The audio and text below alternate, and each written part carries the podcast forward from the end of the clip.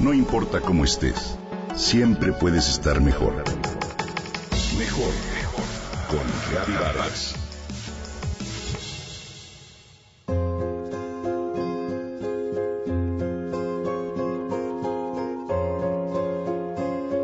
Envejecer es para valientes, no cabe duda. Como dice Rosa Montero, la escritora española.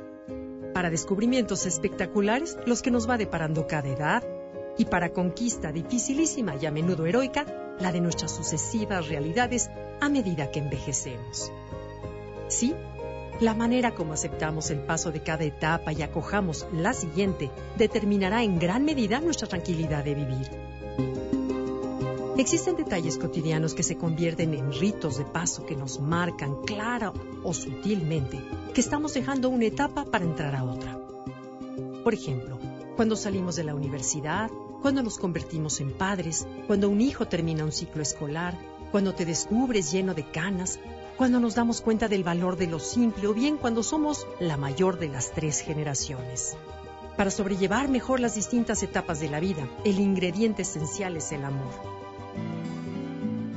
Si a un bebé le damos cariño, alimento y calor, es muy probable que en su siguiente etapa, cuando al cumplir dos años se presente su primera crisis de crecimiento, ese bebé la pasará más confiado y seguro de sí mismo. Cuando durante la niñez tenemos apoyo y amor, nos hacemos conscientes de nuestros límites y posibilidades, es probable que podamos enfrentar mejor la segunda crisis de la vida, la etapa de la adolescencia.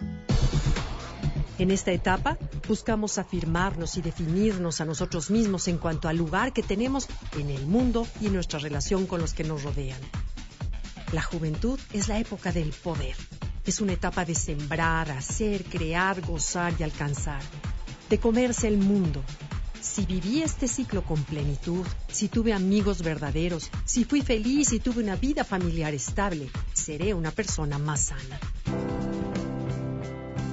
Después viene la vida adulta. Entre los 20 y los 30 años tomamos decisiones fundamentales para nuestra vida.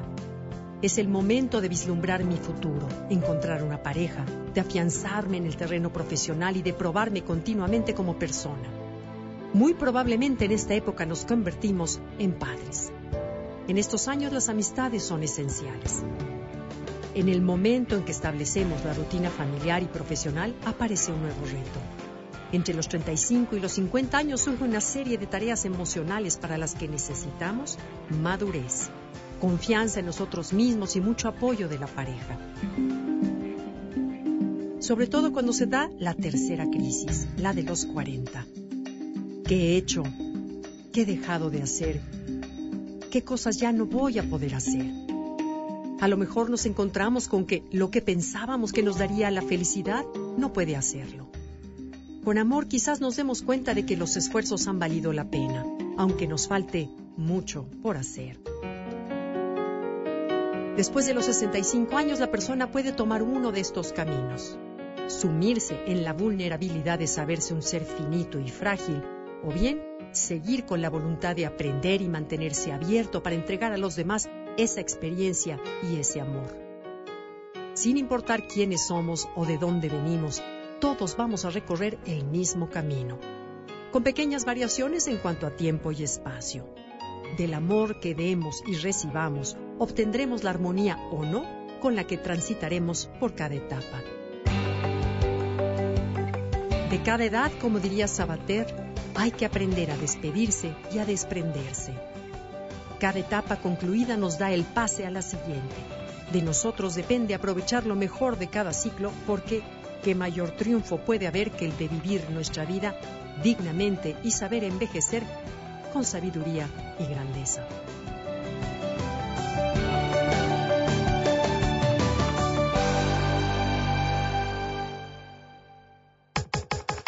Comenta y comparte a través de Twitter.